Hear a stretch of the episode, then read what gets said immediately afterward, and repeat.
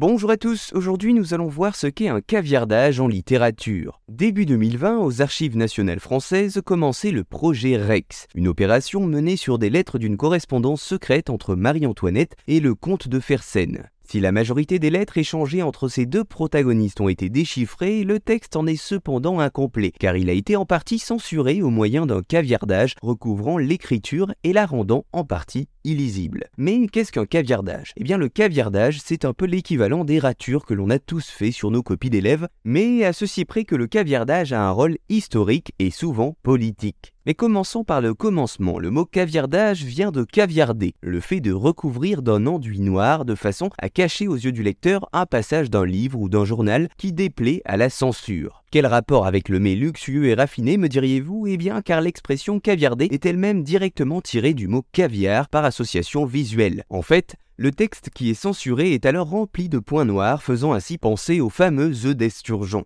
L'expression fait référence aux pratiques russes à l'époque du tsar Nicolas II, au tout début du XXe siècle. La censure était alors pratiquée avec de l'encre pour cacher certains passages. L'encre a très vite été associée au caviar de par sa couleur noire et son origine russe. L'expression s'est ensuite exportée pour arriver jusqu'en France où elle est en vogue jusqu'au XXe siècle. Aujourd'hui, mis à part sur les bancs de l'école, le caviardage n'est plus d'actualité à part dans certaines affaires criminelles ou historiques. Dans le langage courant actuel, ce n'est plus le cas, écriture en ligne oblige, mais cette pratique fut longtemps une technique utilisée dans la littérature pour censurer des passages écrits.